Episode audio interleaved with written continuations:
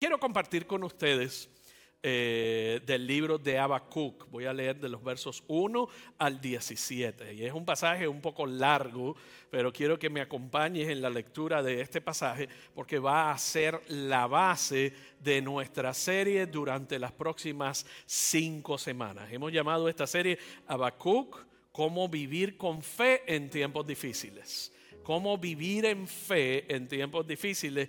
Y el profeta Habacuc, es muy poco lo que sabemos de él, simplemente en datos biográficos sabemos que vivió en la época de unos 640 años, 615 años antes de Cristo, y vivió durante, era contemporáneo del profeta Jeremías y habló mucho acerca de la condición del pueblo y le hizo preguntas a Dios profundas y transformadoras que son bien relevantes para lo que tú estás viviendo hoy y lo que yo estoy viviendo hoy. Dice así la palabra de Dios. Este es el mensaje que el profeta Habacuc recibió en una visión. ¿Hasta cuándo debo pedir ayuda, oh Señor? Pero tú no escuchas. Hay violencia por todas partes. Clamo, pero tú no vienes a salvar. Tendré siempre que ver estas maldades. ¿Por qué debo mirar tanta miseria? Donde quiera que miro veo destrucción y violencia. Estoy rodeado de gente que le encanta discutir y pelear. La ley se ha estancado y no hay justicia en los tribunales. Los perversos suman más que los justos de manera que la justicia se ha corrompido. El Señor respondió, observen las naciones, mírenlas y asómbrense, pues estoy haciendo algo en sus propios días, algo que no creerían aún si les dijera. Estoy levantando a los babilonios, un pueblo cruel y violento, marcharán por todo el mundo y conquistarán otras tierras son reconocidos por su crueldad y hacen lo que se les antoja. Sus caballos son más veloces que los guepardos y más feroces que lobos al anochecer. Sus jinetes arremeten desde lejos, como águilas se lanzan en picada para devorar sus presas. Vienen sin tregua, decididos a la violencia.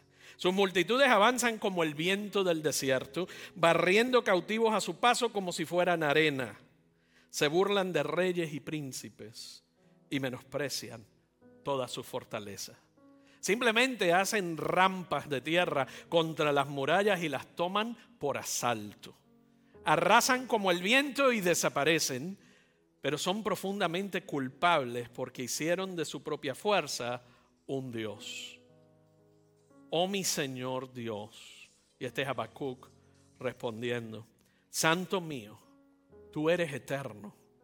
No puede ser que estés planeando acabar con nosotros. Oh Señor, nuestra roca, tú has enviado a los babilonios para corregirnos y castigarnos por nuestros muchos pecados. Pero tú eres puro y no soportas ver la maldad. ¿Serás indiferente ante la traición de ellos? ¿Guardarás silencio mientras los perversos se tragan a gente más justa que ellos? Somos tan solo peces para ser capturados y matados. Somos simples criaturas del mar que no tienen quien las guíe. Tenemos que terminar ensartados en sus ganchos y atrapados en sus redes, en sus redes, mientras ellos se alegran y celebran. Entonces adorarán a sus redes y quemarán incienso frente a ellas. Estas redes son los dioses que nos han hecho ricos, exclamarán. Permitirán que se salgan con la suya, permitirás que se salgan con la suya para siempre. Tendrán siempre éxito sus conductas despiadadas. Hay una conversación aquí sumamente interesante entre Dios y Habacuc. El capítulo 1 tiene tres segmentos importantes. En el primer segmento, Habacuc está mirando una visión acerca de un ataque inminente contra su pueblo Israel en primer lugar. Y en segundo lugar está hablando acerca de eh, no solamente el ataque y la destrucción que viene de afuera, sino la corrupción moral que hay desde adentro. Y luego Dios le responde en el verso 5 y luego en el verso 12 Habacuc habla de nuevo y comienza a, reclamarle a Dios acerca de lo que él está viendo. Habacuc es tan parecido a nosotros. De hecho, no sé si alguna vez has escuchado un mensaje de Habacuc, pero puedes ir por décadas a una iglesia y nunca escuchar un mensaje de Habacuc. Por eso hemos tomado, eh, bueno, no lo tomamos porque nunca lo predican, lo tomamos porque tiene relevancia. Pero puedes vivir y ser cristiano toda la vida sin escuchar un mensaje. Tienes un libro pequeño de tres Tres capítulos nada más. Pero vamos a estar inmersos en ese capítulo durante las próximas cinco semanas. Y durante estas cinco semanas vamos a ver cómo nosotros podemos vivir y aprender de Habacuc, cómo vivir en fe cuando la cosa se complica. Hoy vamos a hablar de qué hacer cuando Dios no parece hacer nada. Hay momentos en nuestra vida en que estamos enfrentando situaciones sociales o personales o económicas o de trabajo y decimos es que Dios no está haciendo absolutamente nada. Esta es la conversación que está teniendo Dios y Habacuc en estos primeros 17 versos. Y hay cuatro cosas que aprendemos de este pasaje. Lo primero es lo que Habacuc vio, vamos a ver lo que Habacuc vio, vamos a mirarlo, vamos a estudiarlo. Lo segundo, ¿qué hizo Habacuc con lo que vio? Que hizo Habacuc. Tercero, lo que escuchó de parte de Dios. Y cuarto, lo que significa. Lo que significa. ¿Qué vio? ¿Qué hizo con lo que vio? En otras palabras, ¿cómo respondió? Es cómo lo que él escuchó de parte de Dios y luego lo que significa. Vamos a ver la primera parte. ¿Qué vio Habacuc? En el verso 3, fíjate lo que dice. Tendré siempre que ver estas maldades. Y la palabra maldad en este contexto es una palabra generalizada. Y si no miramos el detalle o el desglose de lo que significa esa palabra, la podemos pasar por alto. Él dice, ¿por qué veo tanta maldad? La palabra maldad significa injusticia. La palabra maldad significa inequidad. La palabra maldad significa iniquidad calamidad o pena. Y lo que él está diciendo es, ¿por qué me has puesto en una posición que todo lo que yo veo a mi alrededor es malo? No parece estar pasando nada bueno. De hecho, el rey Josías, anterior a él, gobernó a Judá y es donde Habacuc está viendo esta visión, justo antes de Habacuc, y él le dijo a la gente, vendrán tiempos mejores. ¿Estás conmigo hasta aquí? Hay siempre gente que todo lo que profetiza es que vienen tiempos mejores. Pero ¿qué pasa cuando los tiempos mejores no llegan? O sea, te la dejo ahí para que se asiente. Este, este, rey, Josías, se convirtió en un falso profeta porque fue a través de sus propios hijos que fueron subsecuentes a él y fueron reyes sumamente malvados, trajeron corrupción e implicaron al pueblo de Israel con corrupción moral, con injusticia dentro de la sociedad. Y esa es la razón por lo que Habacuc dice en el verso 4, la ley se ha estancado no hay justicia en los tribunales, los gobernantes que tenemos son inmorales, están tomando decisiones para beneficiarse ellos mismos y los perversos son más que los justos. Toma nota y ves haciendo comparaciones en cómo tú estás viviendo o el tiempo en el que estamos viviendo. La ley estaba paralizada, la gente no estaba obedeciendo la ley, a lo bueno le llamaban malo, a lo malo le estaban llamando bueno, y entonces estaban viviendo tiempos malos. Y lo que ve no solo son tiempos malos, sino que encima de que estaban viviendo tiempos malos, Dios no hace nada al respecto. Él dice, Señor, ¿por qué no me escuchas en el verso 2? ¿Por qué no estás haciendo nada? ¿Por qué no haces nada con mi angustia y con mi necesidad? ¿Por qué es que tú toleras todo esto y permite que esto pase? ¿Por qué? ¿Por qué estás ausente del panorama? ¿Por qué nos has abandonado? ¿Por qué nos has dejado? Y la razón por la que estamos aprendiendo acerca de esto es porque hay tiempos buenos y hay tiempos malos. En Eclesiastés capítulo 9, mira lo que dice el verso 12. La gente nunca puede predecir cuándo vendrán tiempos difíciles. La gente, incluyendo a los cristianos, obviamente, nunca pueden predecir cuándo vendrán tiempos difíciles. Como los peces en la red o los pájaros en la trampa, la gente queda atrapada por tragedias repentinas. A mí eso se me parece mucho a la vida que nosotros vivimos. Los buenos tiempos son cuando nosotros pensamos que todo va a estar bien en un año o dos. todas las cosas van a estar bien. Usted puede tener un mes malo, un año malo, un dos años malo, pero esencialmente tendemos a pensar, bueno, en 10, 8, 10 años la cosa va a estar súper bien. Mis hijos van a estar mejor que yo. Mi carrera va a estar mejor que yo, que lo que está ahora. Mi salud va a estar mejor. La casa va a subir de valor, el terrenito que compré va a subir de valor, las inversiones van a subir de valor. Así que básicamente mucha gente piensa las cosas van a estar mejor en mejor. De 1870 a 1910, América del Norte y, Europa, así era como la mayoría de la gente vivía. Se sentían que las cosas iban mejorando, mejorando y mejorando, hasta que llegó el siglo XX y en la primera mitad del siglo XX vieron la Primera Guerra Mundial, la Segunda Guerra Mundial, el Holocausto, la economía colapsó con la Gran Depresión y vieron la gente que había algo diferente a pensar, es que las cosas van a estar mejor en el mañana. Es, es, una forma de pensamiento inclusive que se ha metido dentro de la iglesia porque sencillamente viene de la cultura y se oye bien, ¿sí o no? Es mejor yo decir que las cosas van a estar bien a decir que las cosas puede que no estén bien. Para fines de los años 40 la gente ya se estaba muriendo de hambre durante los inviernos en Europa. En ese periodo la gente dejó de creer que las cosas iban a mejorar. Ahora, la pregunta es, no vayamos tan lejos ni al principio del primer siglo, miremos dónde estamos nosotros en esta temporada. ¿Dónde está esta generación? Ciertamente sería demasiado pronto para entrar en el pánico de lo que vivió Europa durante la primera parte del siglo XX, pero si nosotros miramos la política, la economía, la salud, las pandemias, instituciones que han colapsado, que jamás pensamos que iban a colapsar. Si nosotros pensamos nada más en las cosas en los últimos años de en nuestra sociedad, Sería muy ingenuo de nuestra parte, obviamente, entrar en un pánico, pero sería más ingenuo aún meter la cabeza como el avestruz en la tierra, si es que lo hace así, y pensar, no, en un año o dos ya esto va a estar súper bien. Es más, va a estar mejor que antes.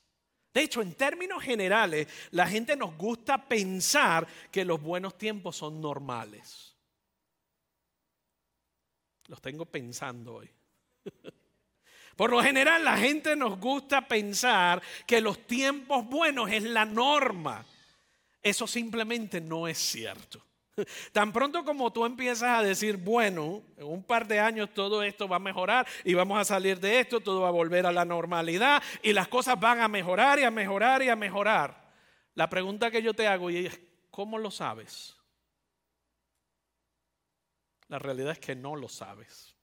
La realidad es como nos dice Eclesiastés 9:12, no lo puede predecir nadie. La realidad es que no lo sabemos, pero estás listo para los tiempos malos.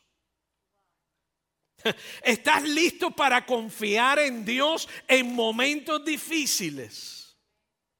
En 1950, ya durante la época en que les estaba Martin Lloyd Jones, David Martin Jones, era un predicador londinense. Y él sacó el libro de Habacuc porque la gente estaba desesperada en la Gran Bretaña, pensando en que las cosas estaban yendo de mal en peor y cómo era posible que si ellos eran cristianos, cómo era posible que estaba sucediendo todo esto. ¿Por qué tantos tiempos malos habían sido bombardeados por los alemanes, por los franceses? O sea, los habían invadido. ¿Por qué Dios los había abandonado? ¿Por qué Dios permitía que todas estas cosas malas sucedieran? Y él sacó el libro de Habacuc y se lo mostró a la gente. Y le dijo, si entendieses el libro de Habacuc, nunca te hubieses sorprendido con lo que está sucediendo hoy. Yo no estoy sacando el libro de Habacuc hoy porque estoy prediciendo que vienen cosas malas. Pero las cosas malas no simplemente tienen que ver con un desastre natural o con la economía o la salud. Las cosas malas pueden ocurrirte a ti, a mí, a nivel de familia, a nivel de catástrofe familiar. ¿Y cómo vamos a estar preparados para los tiempos difíciles si lo único que hemos creído es que la cosa se va a poner mejor? Ya te la dejo ahí para que se asiente. Entonces, ¿qué estamos viendo en el capítulo 1 de Habacuc? En esos primeros versos, él vio tiempos malos. Pero también vio un Dios que estaba ausente, un Dios que aparentemente los había abandonado y eso fue lo que vio. ¿Qué fue la segunda cosa? ¿Qué hizo y cómo respondió? Esto es bien importante para ti y para mí. Si queremos crecer en nuestra fe y en nuestra relación con Dios. Y es importante entender cómo respondió Habacuc. Y él hizo dos cosas. Primero fue audaz e intrépido y luego fue bien honesto.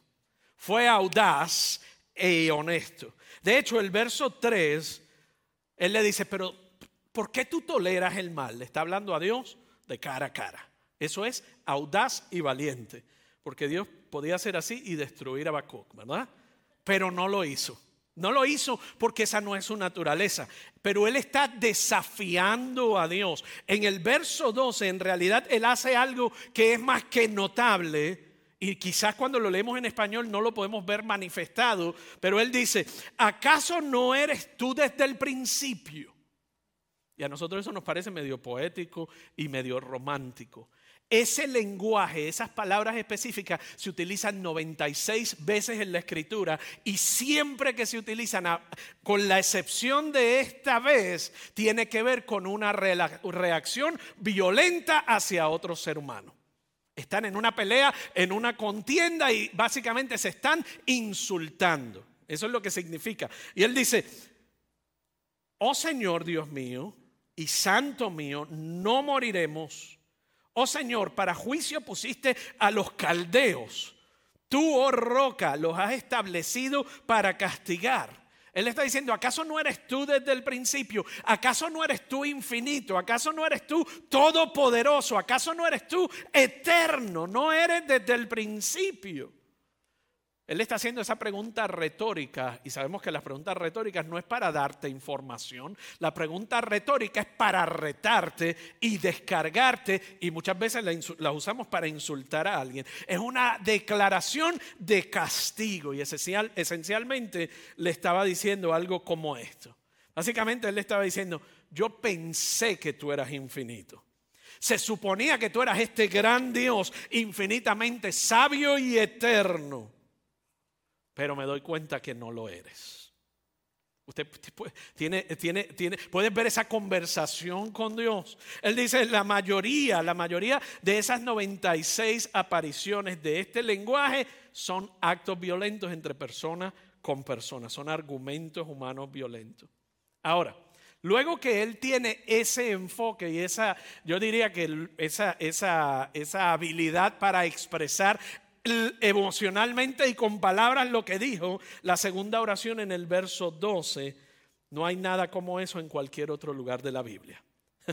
Él no se está acercando a Dios con cortesía, no se está acercando a Dios suavecito.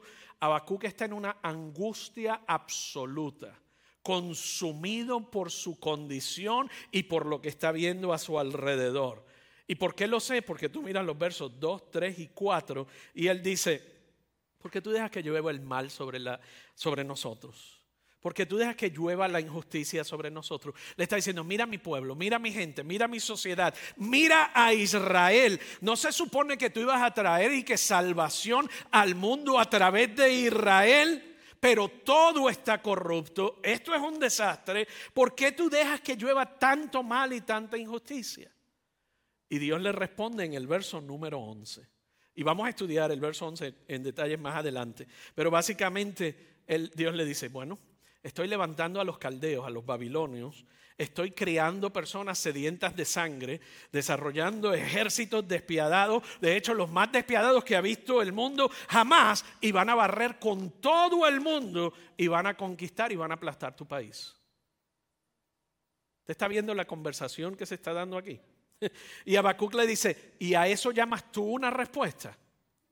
A eso llamas tú, yo me quejo de lo que estoy viendo porque veo injusticia y mal. Y tú lo que me dices a mí es que vas a enviar más maldad e injusticia y vas a enviar violencia y opresión. Y Dios le dice, sí, eso es lo que voy a hacer exactamente. Y Habacuc está cerca de decirle, poco le faltó para decir, estás loco. Poco le faltó. Cuando él dice, yo pensé que se suponía que eras infinito y sabio, Habacuc había perdido la cabeza ahí. O sea, él está enfadado, molesto y absoluta, supremamente disgustado con Dios. Ahí está desenfrenado y audaz. Es emocional e intelectualmente realista, sin embargo. Él está luchando. Habacuc está desafiando a Dios y eso es lo primero que él hace. ¿Sabes cuál es la otra cosa que tú ves ahora? Un poco más fácil de ver en la medida en que va avanzando el libro y lo vamos a mirar la semana que viene. Pero mira lo otro que él dice. Luego que se desahoga, le dice, bueno, ahora esperaré para ver lo que Dios me dice.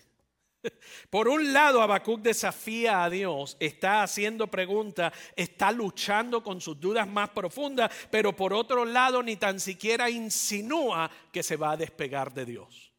¿Usted está conmigo hasta aquí? Usted está viendo la relación que él tiene con Dios. Casi lo insulta, le habla lo que verdaderamente siente y piensa, pero por un momento, ni tan siquiera por un momento dice, voy a dar la vuelta y me voy. Él no deja de obedecer a Dios, Él no deja de orar a Dios, Él no deja de seguir a Dios, ni tan siquiera para que eso es una opción. ¿Sabes por qué? Porque por un lado Él está diciendo, Dios, yo creo que te estás contradiciendo aquí. Eso es atrevido decirle a Dios. Pero fíjate cómo Él lo está manejando su atrevimiento. Él no se fue a Facebook, a Instagram, ni a Twitter, ni a TikTok. Él se fue y oró. Y le oró directamente al Dios con quien él tenía el problema. Él tenía el problema con Dios, pues fue y habló directamente con él. Él no hizo un blog, ni tan siquiera está hablando de eso. Él está orando. Él está diciendo en el verso 12, tú eres santo y eres eterno. Incluso después de decir lo que dijo, quizás una de las cosas más insultantes, si no la más insultante hacia Dios en los 66 libros de la Biblia, y se lo dijo a Dios de a la cara, ¿verdad? No se fue al Facebook para esconderse. Entonces le dice, pero eres santo. Eres santo. Y eres grande. Él está ferozmente luchando con Dios. Él no pone a un lado sus emociones, él no pone a un lado su intelecto. Él no es un hipócrita religioso donde dice, no es que a Dios no se puede cuestionar. Si alguien nos enseñó eso, se lo enseñó mal. Nunca leyó el libro de Habacuc. se perdió el primer, bueno, los tres capítulos. Que él le está diciendo, yo no soy como la gente tradicional religiosa que dice, oh, no, a Dios tú no lo cuestionas. Habacuc lo cuestionó hasta que se quedó sin saliva y sin emoción por dentro. Hay gente que dice, no, es que a Dios tú no le puedes hacer esa pregunta. Ven a Dios como este juez distante, como esta autoridad distante que si se atreven a cuestionarlo, los va a degollar o a destruir. Y Habacuc dijo, no, yo te adoro, pero te cuestiono. Yo te adoro, pero no dejo de pensar. Mi intelecto, mis emociones, mi espíritu y mi alma, aquí te lo traigo todo. Si tú lo quieres todo, te lo doy todo. Pero no dejaba su intelecto en la puerta para ir a la iglesia. Él traía todo su intelecto. Y en nuestra percepción, en tiempos modernos, o sea, los religiosos te dicen a Dios, tú no los cuestionas. La modernidad o en los tiempos modernos nos dice, tenemos de hecho esta e, e, exagerada y enorme confianza en nuestra percepción y en nuestro propio razonamiento humano que decimos, es que yo no veo cómo Dios podría sacar algo bueno de eso. Y como no entiendo a Dios, me voy. Entonces hay gente que está en uno de esos dos extremos. No te cuestiono y a otros que dicen, pero es que como no lo entiendo, tampoco. Si no te entiendo, no puedo creer en ti. Piensa en eso por un momento. Si lo que tú no entiendes no lo utilizaras, no utilizarías ni la luz eléctrica, ni un montón de otras cosas, ni el microondas que sabemos cómo funciona. Pero ¿qué estamos diciendo con esto? No veo por qué Dios está permitiendo todo este sufrimiento. Por tanto, no voy a creer en Él. Por tanto, no lo necesito. Por tanto, me voy de aquí. Y Habacuc dijo, no, ninguno de esos dos. Por un lado, quiero ser lo más honesto posible con Dios. Y por otro lado, reconozco que fuera de Él no hay nada. De fuera de Él no hay nada. De hecho, cuando Él dice mi santo, Él lo que está diciendo es, no me enfadaría tanto si no pensara que eres santo porque sé que lo eres. No me molestaría tanto si supiera que puedo irme, pero sé que no puedo alejarme de ti porque no tengo a dónde ir. Y por ende lo que me da es ira, coraje y aquí te la traigo. ¿Usted ve la diferencia en esa relación con Dios? Él está diciendo, yo sé que tú eres eterno, yo sé que tú tienes las palabras de vida eterna y a ti te voy a hacer las preguntas. Y entonces, ¿qué tiene Habacuc? Una lucha incondicionalmente fiel. Eso es lo que se llama una lucha incondicionalmente fiel. Y yo tengo que decir esto, a lo largo de los años, son muy pocas las personas que yo he conocido que son capaces de tener esa lucha incondicionalmente fiel de ser honestos con Dios en todas sus dudas, todos sus miedos, todas sus frustraciones, pero aún así decir, pero no me apartaré jamás de tu lado. ¿Y sabes por qué es difícil alcanzar ese lugar? Porque como único lo puedes alcanzar es a través de la gracia de Dios. En lo natural no lo puedes alcanzar, en el intelecto no lo puedes alcanzar, en tus emociones no lo puedes alcanzar. Pero hay salmos que terminan de esa manera, diciéndole a Dios, déjame en paz. De hecho, si lo quieres leer, el Salmo 88 y el Salmo 39, al final es, déjame solo. No pueden ya más con Dios, pero tampoco se van de su lado. Hay lugares, de hecho, donde Job dice cosas tan fuertes a Dios como para enojarse con él. Hay lugares en Jeremías donde Jeremías dice cosas tan fuertes acerca de Dios y está tan molesto con Dios, está tan enojado con Dios. ¿Por qué? Porque te muestra la humanidad la fragilidad, pero la franqueza del ser humano que busca a Dios. Está confundido, Habacuc está totalmente confundido. y la, la, mera presencia de tales oraciones en las escrituras son un testimonio del entendimiento y del amor y de la gracia de Dios. Porque Dios sabe cómo pensamos. Dios sabe cómo hablamos. Dios no le preocupa ni le da miedo nuestras inseguridades, nuestras preocupaciones más profundas. Por eso es que Habacuc no deja de hablar con Dios. Y cuando estamos desesperados y usted sabe y se pregunta y le dice a Dios, como le habló Habacuc, Dios nunca lo destruye. Permanezco como su Dios. Es lo que le dice Dios en otras palabras. Mi gracia por mi relación con Él se basa no en el desempeño ni de Habacuc ni en el tuyo. Se basa en, la gran, en el gran sacrificio del Calvario. La razón por la que Él tiene libertad para hacer ese tipo de preguntas es porque Él conoce la gracia de Dios. Nuestro tercer punto. Eso es lo que vio en tiempos malos. Dijimos, esto es lo que hizo para afrontar los tiempos malos. Ahora en tercer lugar, ¿qué escuchó a Dios decir en ese momento? Y hay mucho que podemos decir en su respuesta, pero básicamente está en los versos 5 y 6 la esencia de lo que él respondió. Mira lo que dijo, observen entre las naciones y miren. Quédense asombrados y atónitos porque yo haré en sus días algo que si se los contara no lo creerían. Escucha eso bien. Estoy haciendo algo que si se los contara no lo creerían. He aquí, levanto a los caldeos, pueblo furioso e impetuoso que marcha por la anchura de la tierra para tomar posesión de los lugares habitados que no le pertenecen. Y, en otras palabras le está diciendo, yo quiero que veas dos cosas aquí. Habacuc, estoy a punto de decirte algo que no vas a creer. Y estoy a punto de decirte algo que no vas a entender. Estoy a punto de decirte algo que no vas a creer y estoy a punto de decirte algo que no vas a entender. En el verso 5, cuando él le dice, yo voy a hacer algo en tus días que es tan grande, inclusive si te lo dijera y si te lo explicara, no lo vas a entender. Gente despiadada e impetuosa va a venir y va a destruir a tu pueblo. Y él le dice a Habacuc, si te lo dijera y te lo explicara, no lo vas a entender. Y Habacuc le dice, pero dímelo como quiera. Dios se lo dice y Habacuc le dice, no entiendo. Es casi cómico la conversación que ellos están teniendo. Él le dice, si te lo digo, no lo vas a creer. No lo vas a creer. Lo que estoy haciendo, cuando uno lee estos versos, piensa, lo que estoy haciendo es cosas grandes y misteriosas que no vas a entender. Y nuestra mente dice, wow, eso es bendición y cosas buenas. En este verso es lo que está diciendo, lo que voy a hacer es tan grande y tan increíble que tú no lo vas a creer cuando te lo diga. Pero lo que le estaba diciendo es lo grandioso es que viene un ejército y los va a destruir a todos. Eso es lo grande que voy a hacer. Pero a nosotros nos gusta que nos digan, te voy a hacer cosas grandes. La próxima vez, recuerde a Habacuc cuando le diga que vienen cosas grandes.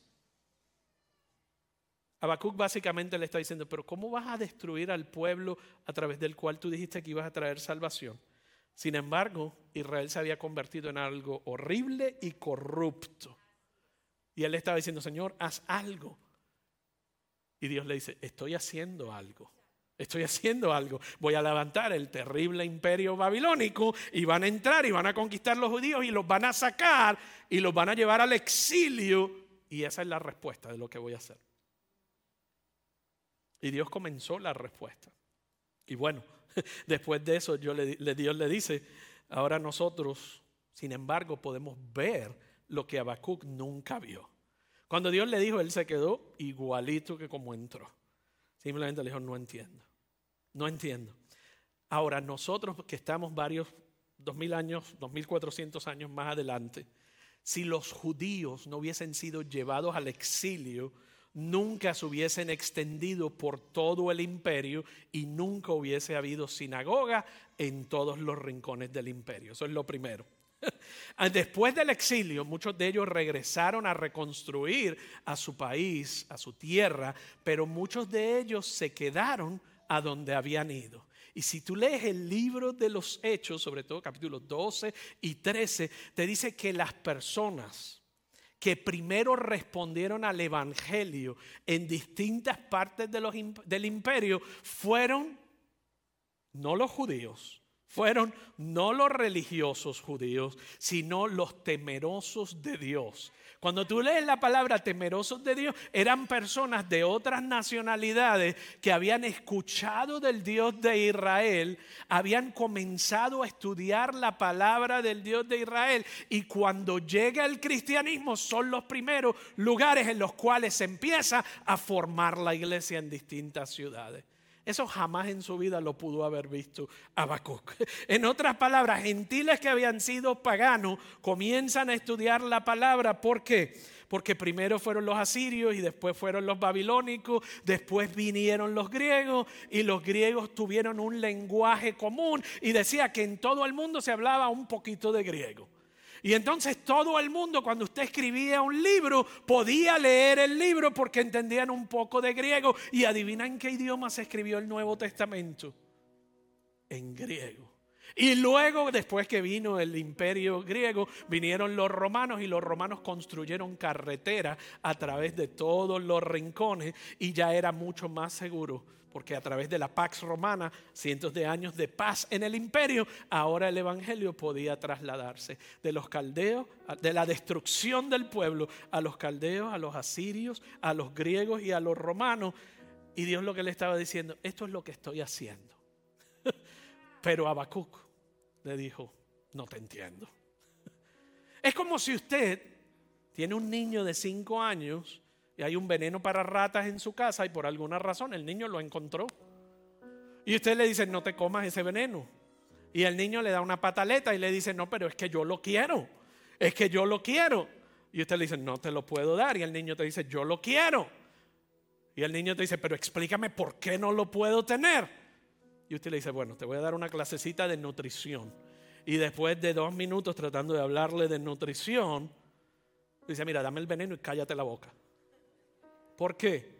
Porque la distancia entre la mentalidad de un niño de 5 años y su papá o su mamá no es nada comparado entre la distancia de los caminos de Dios y nuestros caminos. No es nada comparado entre los pensamientos de Dios y nuestros pensamientos. Entonces, cuando yo no puedo entender, y aquí está la gran ironía de todo esto, cuando yo no puedo entender lo que está haciendo Dios, yo tengo que depositar mi confianza en Él. Mira esto, los sacrificios humanos, el coliseo romano, los espectáculos públicos violentos, el infanticidio, la esclavitud en sí, cosas que en, la, en, el primer siglo, en el mundo antiguo, eran completamente obvias y normales y todas las sociedades las practicaban, pero porque los babilonios se elevaron y se llevaron a los judíos al exilio, la moralidad, la religión, la fe y un país y un imperio sumamente violento contribuyó a que todos los países del mundo ahora sean más violentos, menos violentos que nunca en la historia. Bueno, eso fue mucha historia para usted, pero manténgase conectado. ¿Qué te estoy diciendo? La violencia de esas grandes naciones llevó el cristianismo a todos estos pueblos y naciones, lo que ha hecho a las naciones menos violentas. Solo piensa en Habacuc, jamás de los jamases pudo haberlo visto. Cuando los comunistas se apoderaron de la China, había un gran esfuerzo de evangelismo. Todas las denominaciones cristianas estaban en la China y sacaron a todos los misioneros occidentales. ¿Y qué fue lo primero que dijeron muchos de los misioneros? Dios abandonó a la China. ¿Y ahora qué va a hacer la China sin nosotros? Es realmente la pregunta que se hicieron los misioneros. ¿Qué ocurrió luego de decenas de años de regresar? La iglesia está vivita y coleando y triunfante con misioneros o sin misioneros. ¿Por qué? ¿Qué ocurrió en la China? Que los, los nacionales se adueñaron de la fe y la persecución en lugar de dañar la iglesia hizo que la iglesia se vuelva una mucho más floreciente. Eso es lo que Habacuc no puede ver. Quiero contarte esto y casi vamos a terminar. Yo estaba en la India hace cuatro o cinco años atrás y me dijeron, vienen los pastores de Nepal. Y había una gran emoción y una gran alegría porque tenían de hecho que caminar cuatro días para llegar a la estación de tren, viajar por tren por tres o cuatro días y luego caminar dos días más y venían a la conferencia. Y ellos estaban contentos porque venían los pastores de Nepal. Y le digo, ¿cuál es la alegría? ¿Qué pasa con los pastores de Nepal que son tan importantes? Me dicen, es la primera vez que van a cruzar la frontera de Nepal a la India. Y estábamos en el norte de la India, en un pueblo llamado Gujarat. Y allí estábamos llevando una conferencia. Y dice, te vamos a contar de estos cinco pastores. Veinte años atrás, eran tres líderes indios, nacionales indios. Y me dicen, 20 años atrás nosotros, cuando se nos permitía, íbamos a Nepal.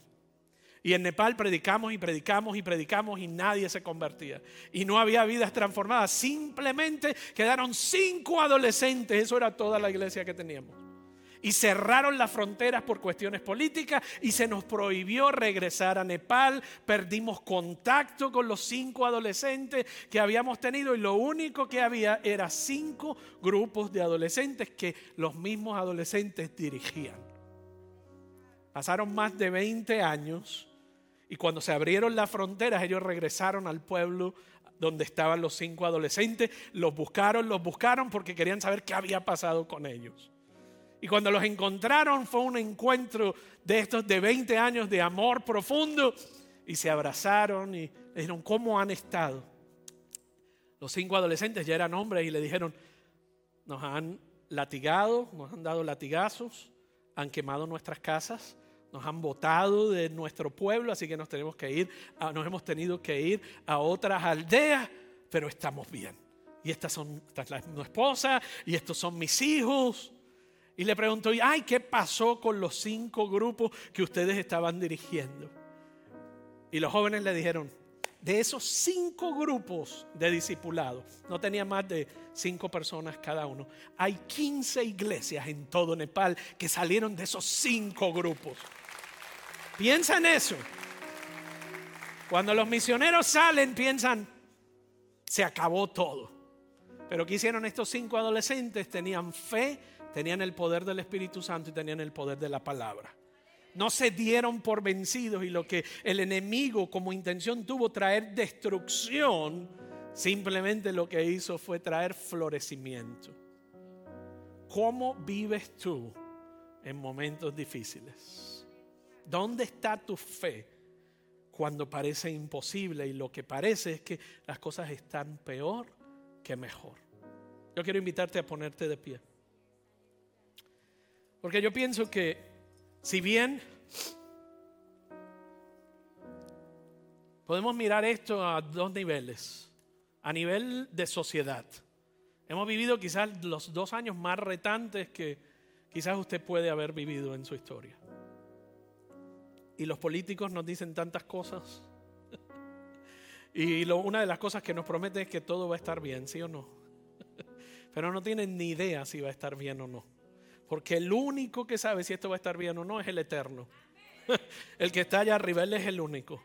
Pero lo que nos promete esté bien a nivel político, social, económico o de nación, él cumple sus propósitos. Sea que tú digas, pues la cosa está bien a nivel mundial, pero en mi vida mi familia se está cayendo en pedazos. Mi vida se está cayendo en pedazos. Mi diagnóstico médico me ha desahuciado y mi fe está en la balanza. Lo que Habacuc nos dijo es, lucha con Dios de forma sincera, pero no te des la vuelta porque fuera de Él no hay dónde ir. Fuera de Él no hay dónde llegar. Fuera de Él no hay vida, sino muerte. Fuera de Él no hay resurrección. Fuera de Él no hay sanidad. Solo en Él. Y dile, Señor, aunque yo no sé lo que tú estás, lo que tú estás haciendo, dímelo. Pero aunque no lo entienda, yo voy a confiar en ti. Porque tú eres poderoso. Porque tú eres fiel. Y porque tú eres eterno. Señor, venimos delante de ti hoy, dándote gracias. Dándote gracias porque eres extraordinario. Y estamos agradecidos de que nos hace recordar que estás con nosotros, pase lo que pase. Que estás con nosotros todo el tiempo. Que estás con nosotros inclusive cuando nos sentimos que no estás ahí.